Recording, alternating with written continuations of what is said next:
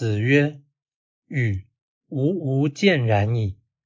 肥饮食而致孝乎鬼神，恶衣服而致美乎服冕，卑躬事而尽力乎沟渠，与吾无见然矣。”孔子说：“大禹啊，我对他没什么挑剔的。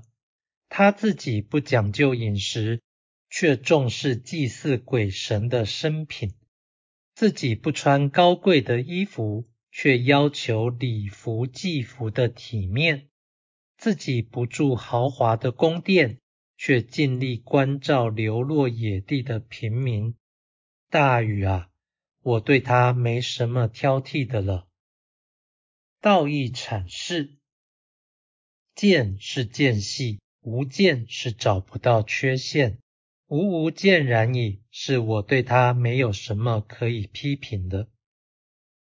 匪是薄，肥饮食是不求食物丰盛，至孝是表达孝敬的供奉，至孝乎鬼神是以丰盛的贡品祭祀鬼神。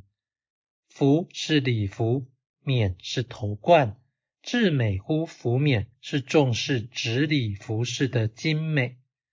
沟序是田地里的水沟，尽力乎沟序是努力救济沦落于田间的穷人。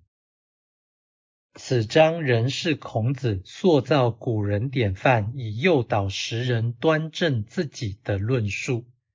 其重点有二：一是舍己为人的济世精神；二是崇敬鬼神的信仰态度。肥饮食、恶衣服、卑公事三者，皆是不重物质享受；尽力乎沟序，也是经济问题的处理。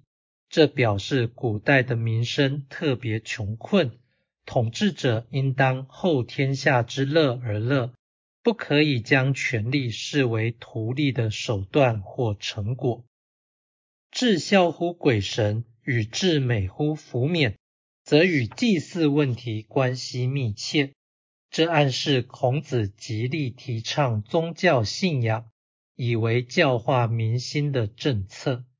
此法实为义利两全，因为它可以引导凡夫追随天道真理，又可强化社会规范，一举两得。凡人均有比较心。以传说人物为圣贤而劝善，将使听者减少现实的联想，易于启发良心。